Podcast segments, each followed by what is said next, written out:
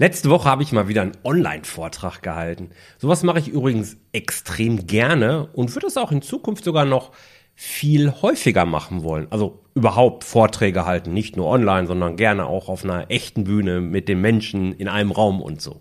Naja, egal. In jedem Fall war dann im Nachgang so eine kleine Fragerunde, QA, wie man so schön sagt.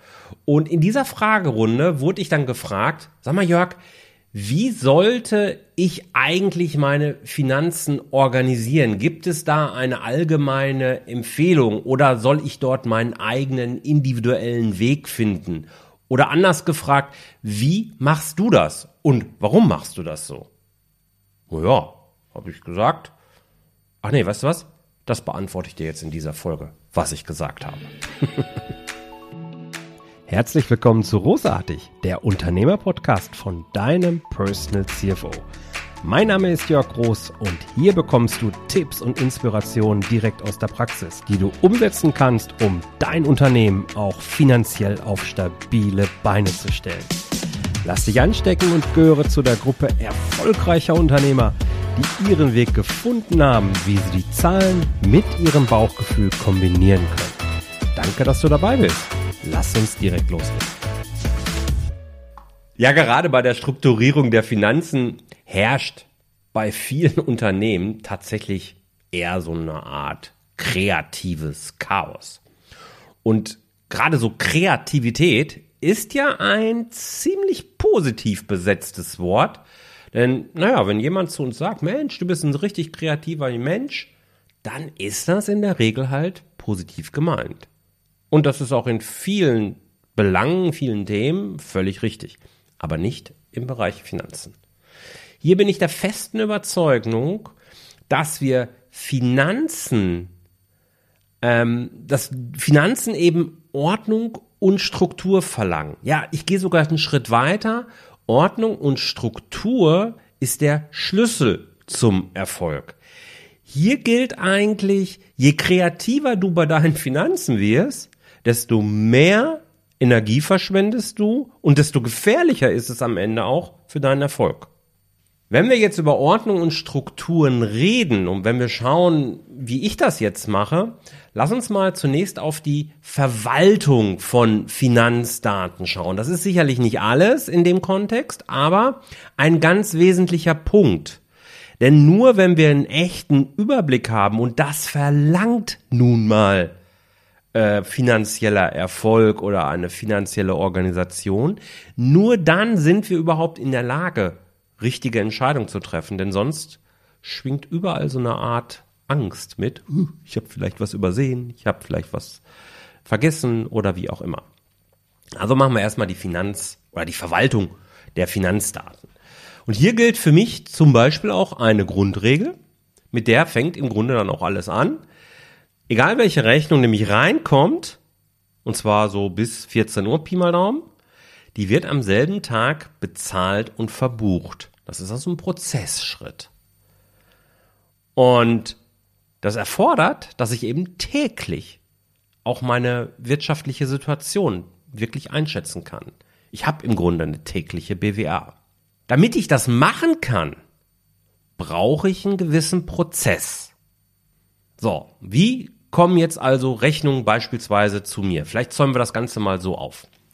Ähm, wenn ich jetzt so überlege, würde ich sagen, rund 70 Prozent aller Rechnungen, ich hoffe, da tippe ich jetzt richtig, kommen so per E-Mail. Auf jeden Fall der größte Teil, würde ich sagen. Ja, doch, der größte Teil. Der Rest kommt dann aus irgendwelchen Online-Portalen, also sowas wie, wie Apple, iTunes, äh, Amazon und so weiter und so fort. Und ja, es gibt auch noch mal die eine oder andere Rechnung, die dann als Papierbeleg bei mir ankommt. Beispielsweise, wenn ich mein Auto tanke, manchmal kommt auch was per Post oder wenn ich einen sogenannten Bewirtungsbeleg habe, weil ich äh, mit einem Geschäftspartner essen war. Solche Papierbelege, die scanne ich noch am selben Tag beziehungsweise am Folgetag, wenn er jetzt spät abends irgendwie entstanden ist. Also nutze ich in meinen Scanner rein und dann werden die Daten, also wird der Beleg ähm, direkt zu Get My Invoices äh, importiert, wo ich alle Rechnungen, egal welcher Quelle, eben sammel. Die, Re die gescannten Rechnungen schiebe ich dort rein. Das kann man dann per Drag and Drop machen. Das kann man auch per Weiterleitung äh, an eine E-Mail-Adresse machen. Da gibt's unterschiedliche Möglichkeiten. Da gehen die erstmal rein. Die Online-Portale habe ich mit Get My Invoices verknüpft, sodass die Rechnungen, die dort gestellt werden, automatisch zu Get My Invoices kommen. Ja, und die E-Mail-Rechnung, diese ja, rund 70 Prozent, die leite ich eben an diese Get My Invoices in E-Mail-Adresse. Da bekommst du als User automatisch eine eine E-Mail-Adresse zugewiesen. Ähm, die leite ich an diese weiter, sodass diese Dokumente dann auch dort erfasst sind. Ich nutze also für meine Struktur grundsätzlich Get My Invoices, ich sage immer wie so ein zentrales Sammelbecken für alle Rechnungen. Dann gehe ich da durch, markiere noch einmal kurz, okay, ist bezahlt und wie auch immer. Dann wandern die zu LexOffice, meinem Buchhaltungstool der Wahl und von dort aus dann eben zu Dativ Unternehmen Online. Also letzten Endes übergebe ich die Daten so an meinen Steuerberater und bin in der Lage, am ersten des Monats alle Belege an meinen Steuerberater zu übersenden. Dadurch habe ich dann auch die offizielle BWA eben relativ schnell. Okay, soweit, so gut. Jetzt ist es aber so, viele könnten sagen, würden sagen, oh, dann hast du ja alles geregelt, danke, das war's. Nein, das war's nicht. Denn für mich ist es wirklich wichtig, dass ich gerade auf diese sensiblen Daten auch äh, jederzeit Zugriff habe. Also auch offline. Also wenn mal das Internet ausfällt. Ich möchte nicht vom Internet abhängig sein, um mich mit meiner wirtschaftlichen Situation beschäftigen zu können.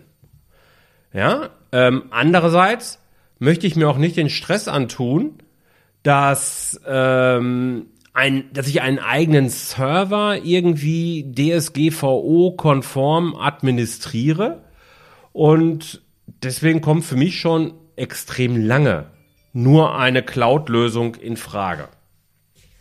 Das Problem an den vielen ja, super bekannten Cloud-Lösungen, du weißt schon, was ich meine, ähm, ist in letzter Konsequenz sind die eben nicht 100% datenschutzkonform. Und das ist mir wiederum für Finanzdaten und auch Kundendaten unheimlich wichtig. Und genau hier kommt Center Device ins Spiel. Center Device ist genau so eine Online-Cloud-Speicherlösung, die eben nach allen Regeln der Kunst abgesichert ist, sage ich jetzt mal so laienmäßig, und eben vor allen Dingen 100% DSGVO-konform sind. Die, die Server stehen und somit meine Daten liegen damit in Deutschland und egal mit welchem Gerät oder welchem Betriebssystem ich unterwegs bin, ich habe Zugriff auf meine Daten. Also auch offline wenn ich das entsprechend eingestellt habe. Und genau wie wir eben das von, von anderen Cloud-Speichern kennen, so können auch die Daten oder von mir ist auch ein ganzer Ordner äh, mit anderen Usern freigegeben werden, beispielsweise mit dem Steuerberater. Alles, was ich also für Finanz- und Kundendaten benötige, habe ich hier gespeichert. Und naja, was soll ich sagen? Ich nutze Center Device jetzt seit knapp einem Jahr, ich glaube im Januar 2020 habe ich äh, das erstmals gebucht und ich bin wirklich zufrieden. Meine Daten standen mir in der gesamten Zeit immer zur Verfügung. Ich kann mich jetzt an keinen Ausfall erinnern. Und ich habe auch praktisch in der gesamten Datenverwaltung null Nachteile erlebt. Und ja, so ist es mir auch eine besondere Freude, dass Center Device, also die Firma Center Device, äh, diesen Podcast jetzt hier auch seit Oktober 2021 unterstützt und somit auch jetzt hier diese Folge ein bisschen sponsort. Vielen Dank für unsere Zusammenarbeit. Ich bin da sehr happy drüber. Und naja, wenn du Center Device auch mal ausprobieren möchtest, dann folg einfach dem Link in den Show Notes, denn ähm, hier habe ich auch so ein kleines Vorteilsangebot für dich ausgehandelt. Ähm, ich kann es dir wirklich nur empfehlen. Also, ich habe all meine Finanzdaten auf Center Device liegen und dort habe ich je Jahr einen Ordner angelegt. Also beispielsweise jetzt auch für das Jahr, laufende Jahr 2021. Und darunter gibt es nur vier Unterordner. Das ist auch so eine Sache, dass ich eben mir ja, zu fast 100 Prozent, darf ich sagen und zugeben, äh, die Regel aufgelegt habe, oder ich halte mich an diese Regel, maximal drei Ordner-Hierarchiestufen. Und hier sind es sogar nur zwei, also das Jahr. Und dann kommen vier Ordner. Erster Ordner, Analysen. Da liegen dann BWAs drin, die ich von meinem Steuerberater erhalten habe. Da liegen äh, Analysen, die ich zu Kunden, zu Produkten vielleicht gemacht habe, zu Hochrechnung. Da liegt auch vielleicht mal ein Plan, also der Finanzplan drin, den ich für das Jahr habe. Also all diese Analyseinformationen, Steuerhochrechnungen, wie auch immer, das mache ich dort halt eben. Dann habe ich den zweiten Ordner Bankdaten. Im Ordner Bankdaten, da schläge ich Monat für Monat Kreditkartenabrechnungen ab, PayPal-Abrechnungen ab, Kontoauszüge werden dort abgelegt, so dass ich die als PDF-Version dort auch immer wieder zur Verfügung habe. Im dritten Ordner, da liegen dann die ganzen Belege, den nenne ich halt auch Belege und da äh, liegen eben alle möglichen Rechnungen. Das Spannende ist, dass ich die Rechnung gar nicht manuell dort ablege, sondern Get My Invoices und noch ein anderes Tool, Hazel nutze ich da hier auf dem Mac, so miteinander verknüpft habe, dass mir die Rechnungen, die auf in Get My Invoices verarbeitet worden sind, automatisch in diesen Ordner reingespielt werden. Ja, ich bin halt auch jemand, der ähm, möglichst wenig Zeit mit Belegen verbringen möchte. Ich kümmere mich lieber um meine Kunden und um die Weiterentwicklung meines Businesses als mit Belegen mich zu beschäftigen. Also bin ich da immer ein großer Freund von Automatisierung und das klappt hier wunderbar. Also dritter Ordner, die Belege, die Rechnung. Äh, vierter Ordner sind Steuern. Und ja, da sind halt eben alle steuerrelevanten Daten drin. Alles, was man irgendwie so braucht, ähm, habe ich dort halt eben abgelegt. Und auf den Jahresordner dort berechtige ich dann auch meinen Steuerberater. Ja, also der Steuerberater bekommt jedes Jahr von mir eine neue Einladung für den neuen Jahresordner und da kann er sich die Daten notfalls auch mal nochmal rausziehen.